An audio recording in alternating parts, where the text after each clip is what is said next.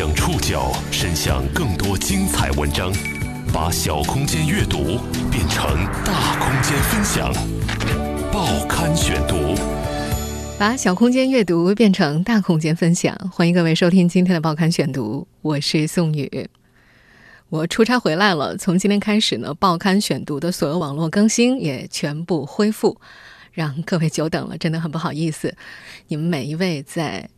微信平台以及网易云音乐上的留言，我都看到了，非常的感动，也谢谢大家的耐心。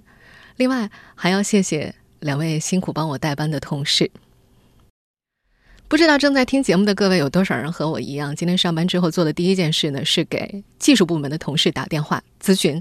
我的电脑该怎么开机啊，该怎么联网。在得到我台的网络基本安全的答复之后呢，我才开始放心的干活儿。我相信你一定知道我今天要说什么话题，勒索病毒，Wanna cry？背景出现黑屏了，这就算中毒了吗？对，永恒之蓝，想哭。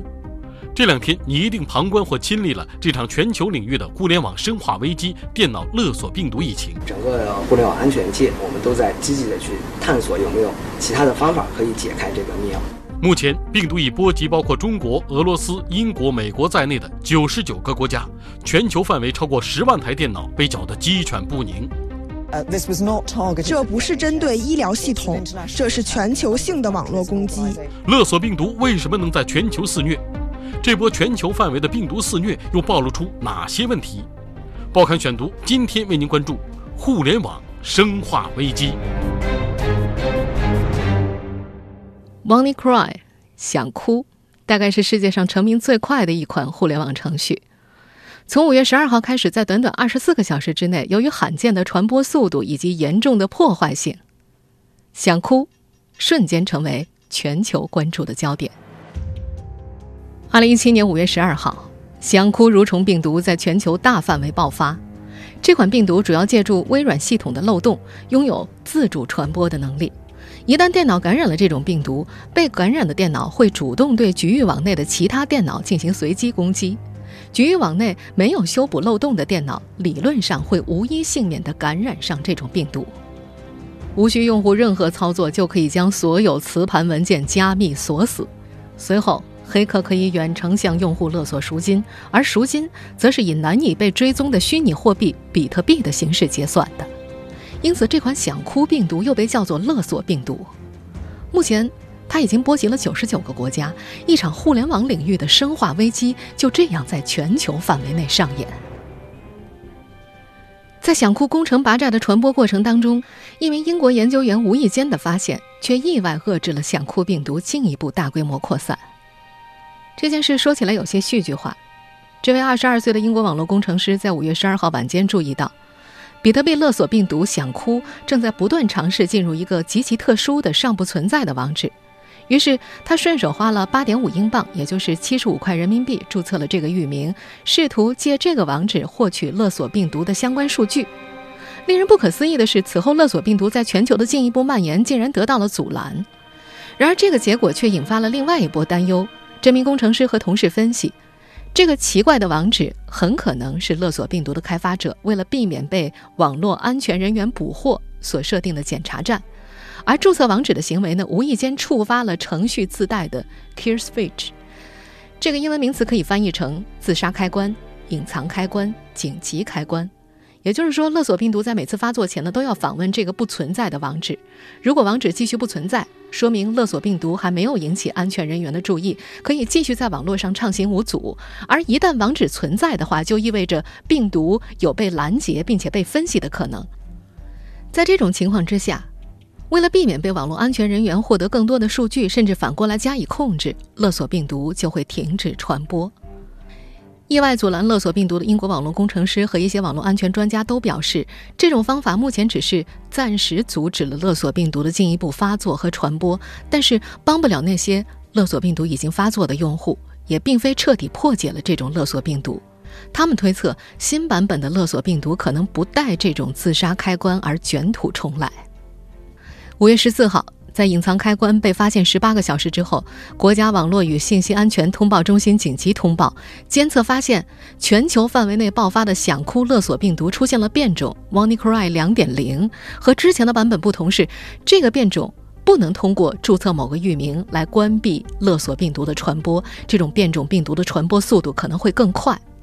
截止到五月十四号十点三十分，国家互联网应急中心监测到了两百四十二点三万个 IP 地址遭受到“永恒之蓝”漏洞的攻击，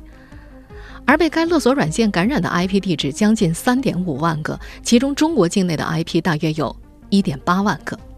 同时，国际刑警组织下属的欧洲网络犯罪中心在十三号也表示，此次勒索病毒的攻击规模是前所未有的，需要通过复杂的国际调查来寻找犯罪嫌疑人。欧洲刑警组织已经和多国合作，对此次攻击展开调查。想哭病毒出现变种的消息再度引发了业内的一波轰动，全球范围内人心惶惶。不过，最终证实这个说法是卡巴斯基实验室的误传。想哭勒索病毒暂时还没有衍生出更具破坏性的2.0变种。在五月十四号晚上，卡巴斯基实验室全球研究与分析主管在推特上道歉，表示此前的说法不正确。在完成所有的想哭病毒代码分析之后，并没有发现不带自杀开关的变种病毒，因此想哭2.0并不存在。人们还是可以通过注册域名达到阻止病毒加密系统文件的目的。虽然想哭勒索病毒暂时还没有出现2.0变种。但危险依然潜藏，这种危险来自于它的神秘和未知。截至目前，人们不仅对病毒本身所知有限，甚至依然暂时无法还原它的传播路径。报刊选读继续播出：互联网生化危机。早在今年四月份，网络安全领域就有信息披露，美国国家安全局旗下的方程式黑客组织使用的部分网络武器被盗。其中包括可以远程攻破全球大约百分之七十 Windows 机器的漏洞利用工具。当时就有消息说，这些被曝光的美国国安局恶意软件，无需用户操作就可以联网开展远程攻击。多家安全领域的巨头发出了预警，犯罪分子可能会利用或者改造美国国家安全局的武器，制造大规模的病毒木马感染事件。虽然说，早在今年三月份。微软就已经发布了相关的补丁，对漏洞进行了修复。但是这个五月，业内担心的事情还是真的发生了。想哭病毒的制作者利用了被盗的美国国家安全局黑客工具中的一款“永恒之蓝”，将2017年2月份的一款勒索病毒升级，进而制造出了蔓延全球的想哭。网络安全专家孙小俊：这个病毒它利用了一个漏洞，但是我们很多用户他没有一个及打补丁的一个一个习惯，导致很多用户其实没有，并没有及时的去修复这个漏洞，导致这个病毒样本可以通过漏洞，还是攻击了非常多的电脑。英国成了它的首先爆发地，受创最严重的就是英国的医疗体系，大量的病患信息无法查询，电话断线，就诊无法预约，手术被迫终止，以至于英国首相特蕾莎梅公开谴责。这不是针对医疗系统，这是全球性的网络攻击，很多国家和组织都受到了影响。国家网络安全中心正在和相关部门合作，以确保受到影响的组织得到帮助，确保患者的安全。而在我国国内，在病毒感染数据达到被监测机构注意的阈值之前，首先让外界注意到这一病毒的是国内社交网络上不少大学生的反应。他们表示，学校网络故障，中招的大学生。我在打游戏嘛，然后就突然就蓝屏了，然后我重启以后就跳出那个有一个支付页面来，就让我要支付要三百美金。我一开始以为就是他一个人，然后后来陆陆续续的大家都有了，然后就知道是应该是大范围的。那时候我还原了，好像一开始是有用的，所有照片什么的都被都没有被锁，然后后面我我弄还原了以后连连了一下网，然后那个里面的文件所有的所有文件都被锁掉了。五月十二号，国内多所高校发布了关于连接校园网的电脑大面积中勒索病毒的消息。被攻击的大学包括清华、北大、上海交大、山东大学等等。网络安全专家。孙小俊，这次病毒利用的一个四四五的一个关键的一个端口，在呃校园网呢很多是一个 IP 直连的一个情况，导致没有一个 NAT 或者防火墙来阻断对四四五端口的一个访问。所以呢，这次在校园网里边，所有的没有打补丁的机器就直接暴露在病毒的攻击之下。感染范围也很快从校园网蔓延出去。根据统计，国内包括校园网用户、机场、银行、加油站、医院、警察、出入境等事业单位都受到了攻击，并且有部分网络中毒。国内有互联网安全团队在溯源中发现，病毒爆发是在校园网用户里，但是从哪儿开始并不清楚。猎豹移动安全专家李铁军则表示，病毒的来源和传播路径目前没有结论，它是什么时候潜伏进内网的？这需要更多的研究来进行分析。前面也说到了，好消息一度在病毒大肆传播二十四小时后传出。在五月十二号晚上八点多，有消息说，王尼克瑞被互联网安全人员找到了阻止其传播的方法。这个消息呢，随后也很快得到了国内多家安全厂商的证实。不过，被意外发现的这个紧急开关、自杀开关，同样也是个谜团。没有人能够回答病毒作者是因为什么原因为这款病毒设置了停止开关。安全专家们只能给出如下猜测：可能是编码错误，也有可能是作者没有想到。还有可能是作者担心病毒无法停止传播，总而言之是没有定论的。这个紧急开关是想哭病毒众多谜团中的一个。同样让人感到困惑的还有勒索行为本身。病毒被传播之后，缴纳赎金的人数在持续增长。根据国内一家互联网安全团队提供的数据，截止到五月十三号晚间，全球共有九十人交了赎金，总计是十三点。八九五比特币，价值超过十四万。到了十四号下午四点半，缴纳赎金的人数增长到了一百一十六人。网络安全专家孙小俊：已经被加密的文件，呃，按照病毒的这个指引，他会希望用户去买购买比特币去付赎金，获得密钥。但是这种方式呢，经过我们目前的研究来看，获成功的几率非常低。嗯，所以呢，我们目前还在整个整个互互联网安全界，我们都在积极的去探索有没有。其他的方法可以解开这个密钥，因为它用的是一个高强度的一个非对称加密的算法，然后这个密钥的空间非常大，我们就算使用暴力破解，也需要非常长的时间，在目前来看是不可接受的。尽管说目前安全专家们仍然没有找到解密病毒感染文件的方法，但是互联网安全专家们依然坚持建议受感染的用户不要缴纳赎金，原因在于这款病毒的勒索行为似乎无法构成一个完整的业务回路。即使支付了赎金，也没有办法解密，因为病毒制造者根本就不知道你是谁。多位互联网安全专家在接受采访的时候，也大多强调，勒索软件是这两年最为流行的恶意软件。勒索软件的攻击行为也正在以惊人的速度飙升。一项统计显示，在2016年，大约有6.38亿次攻击尝试，比2015年的400万次增加了上百倍。而根据美国 FBI 的一份报告显示，2016年勒索软件的非法收入可能达到十亿美元。对于这些勒索软件，全球几乎所有的安全专家给出的第一个建议就是不要给赎金。但是遗憾的是，2016年勒索软件数十亿美元的收入中，很大一部分都是由企业缴纳的赎金组成的。统计显示，有百分之四十八受勒索软件威胁的企业表示，他们最终会同意支付，而支付的心情。显然是复杂的，他们的支付也使得勒索软件的攻击成功率大大增加。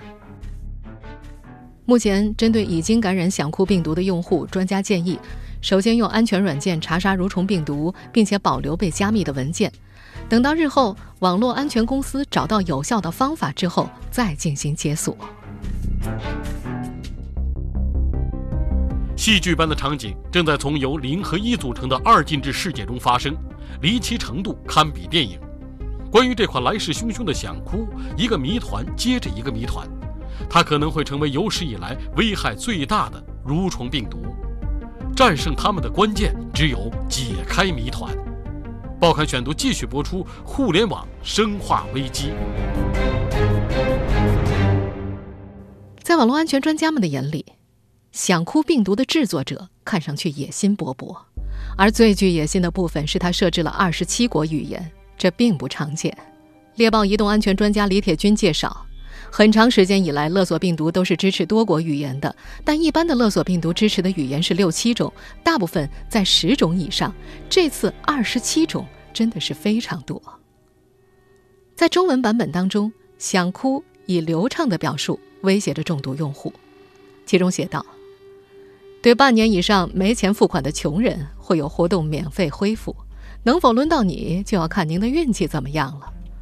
对于中文解释流畅是否意味着病毒作者可能来自中国的猜测，专家们分析，这款病毒很有可能是团队作案，团队成员可能遍布不同的国家。想哭病毒的实际传播情况确实没有辜负其精心准备的二十七种语言。目前已经有近百个国家遭到了病毒攻击，受危害最大的可能是俄罗斯。蠕虫病毒的特性是这款病毒得以迅速传播的重要原因。与其他病毒相比，蠕虫病毒的传播速度要快太多了，因为病毒自身可以寻找传播下一个可以攻击的目标。而想哭得以如此快速传播的另外一个重要原因在于，采用了前不久美国国家安全局的网络武器。前面也说到了，这次基于永恒之蓝爆发的网络病毒，只是美国国家安全局旗下的方程式黑客组织掌握的十款重要黑客武器中的一种。除了永恒之蓝，还有永恒王者。永恒浪漫、永恒协作、翡翠纤维、古怪地鼠、爱斯基摩卷、文雅学者、日食之翼等等，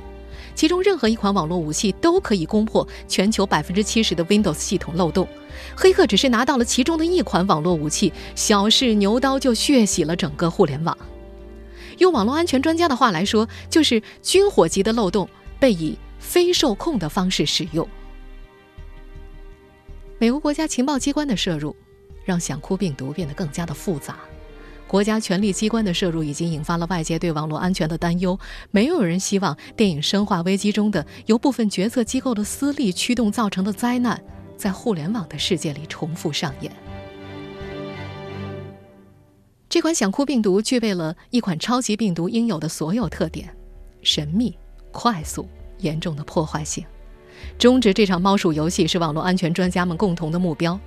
有业内人士说，现在估计全球的安全人员都想把病毒的作者给扒出来。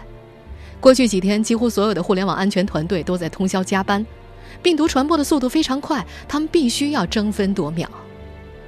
不过，截止目前，在加密可破解性、可恢复性到底有多大，这个病毒能不能进行有效的溯源等问题上，全球的安全专家们还没有实质性的突破。另外，虽然目前已经证实想哭病毒的2.0变种还没有出现，但危险依然潜藏着。与勒索蠕虫的战斗是不会结束的。我们可以预见的是，短期之内，安全专家们和病毒作者间的猫鼠游戏还会持续一段时间。也正因为如此，安全专家们普遍建议用户应该及时的安装系统补丁，打开主机防火墙，关闭不使用的服务和端口，及时升级病毒库。广大用户务必要强化网络安全意识，陌生的链接不点击，陌生的文件不要下载，陌生的邮件不要打开，电脑要安装并且开启杀毒软件。我们到底应该如何应对勒索软件的威胁呢？每一位互联网安全专家给出的建议都是大同小异，也非常简单的：事先预防，重要的文档和数据要备份。这个已经说了很多遍了，但是用户自身的防御意识。太低了。电脑病毒带来的威胁并没有消除，唯一值得庆幸的是，由想哭带来的互联网安全反思已经在进行。每一个身处互联网中的人都必须意识到，世界上没有绝对安全的系统，更没有绝对安全的网络。报刊选读继续播出：互联网生化危机。实际上，这些年在业界关于互联网安全的反思一直都没有停止过。中国工程院院士邬贺铨：如果说开始互联网的安全呢，还是一些恶作剧、一些个人行为，那么随着大家看到了互联网可以作为一种武器，因此已经被一些国家作为网络战的一个手段。中国工程院院士倪光南：这网络安全，这种安全是在我们说 security 是在。对抗状态下的安全，不是传统自然状态下的安全，啊，它有对抗性。但是对于我们广大的普通互联网用户来说，安全使用互联网的这根弦并没有时刻绷紧，并不是所有人都会及时给自己的电脑打补丁。实际上，在 PC 时代，我们已经吃过无数的亏了，爬行者、灰鸽子、熊猫烧香等等等等。但是，这些病毒给大家留下的记忆似乎比较久远。大多数的国人对于电脑病毒最深刻的印象，恐怕还停留在十年前的熊猫烧香。猎豹移动安全专家李铁军说：“这次肆虐全球的‘想哭’病毒，实际上给所有人上了一课，因为网民几乎已经忘了电脑病毒这个东西，以为自熊猫烧香之后病毒已经不见了。其实不是病毒不见了，而是网民看不见而已。病毒一直都在，庞大的黑色产业链越来越专业，越来越隐蔽，越来越深，也基本上不破坏系统。他们的目标就是赚钱。”网民看不见，开始以为病毒是不是安全厂商瞎忽悠呢？没有网络安全意识，缺乏有效的病毒预防手段，更不用说处理杀毒等进阶操作了。如果国民不尽快提升网络安全意识，在即将到来的万物互联网时代，可能要吃更大的亏，遭受更大的损失。这次全球爆发的“想哭”病毒，就清晰的告诉人们，全球绝大多数的互联网电脑尚处于裸奔当中，只是平时我们没有察觉罢了。互联网安全专家李铁军分析，此次病毒事件会让网民重新警觉起来，一定会对中国的网络安全产生正面的影响。但在互联网安全专家肖星光的眼中，刻意强调是恶意攻击的行为来推动安全的进步，这个价值观有问题。但是从规律性来看，人类历史上所有巨大的灾难都是以巨大的进步作为补偿。此时此刻，关于互联网安全，所有人都必须明确的一个常识是，在开放的网络环境之下，系统的安全永远属于未知。黑客只要有足够的决心对你发动攻击，基本没有幸免的可能。网络高度发达的信息时代，网络安全无小事。此次遭受到攻击的大多数是使用 Windows 的用户。残酷的现实警醒我们，自主操作系统的极端重要性。这点在很久以前，中国工程院院士方冰心就已经提出过。我们一般想的都是，呃，可能有攻击者来，我怎么防住？嗯，但是呢，这个都是在假定呢，这个基础是你自己的。但我们现在面临一个新的问题，就是基础都不是你的，这个房子是别人设计的，这里面有什么后门你都不知道。嗯，所以呢，你就会出现一个防不胜防的情况。在操作系统受制于人的情况之下，信息网络战的攻击力实际上远大于传统战争。在离开网络根本无法运转的一体化联合作战时代，诸如此类漏洞一旦被利用，战时可能会直接影响甚至决定作战全局。北京元芯科技有限公司董事长史文勇：如果操作系统不是国产的，或者不是我们自主可控的，那就意味着相当于你家里的管家是是别人，相当于农民把粮食放在别人的粮仓里，这件事总是不安全。目前所有的网络系统都留有后门和漏洞。包括黑客、安全机关和情报机关等都可以加以利用。网络共享的世界里不存在单方掌握的网络工具，任何侥幸和傲慢都会付出沉重的代价。当然，自主操作系统的开发也绝非一朝一夕之功。基于当前网络安全命脉被别人牢牢掌握的基本现实，对于用户来说最为重要的就是养成良好的用网习惯，比方说使用正版软件。定期升级修补漏洞，定时备份数据文件资料，使用云存储服务存储资料等等。事实上，网络已经成为继陆海空太空之后的第五维战略空间。网络安全是信息安全的大坝，关乎国家安全、国家主权。从某种程度上来说，没有网络安全，就没有国家的安全。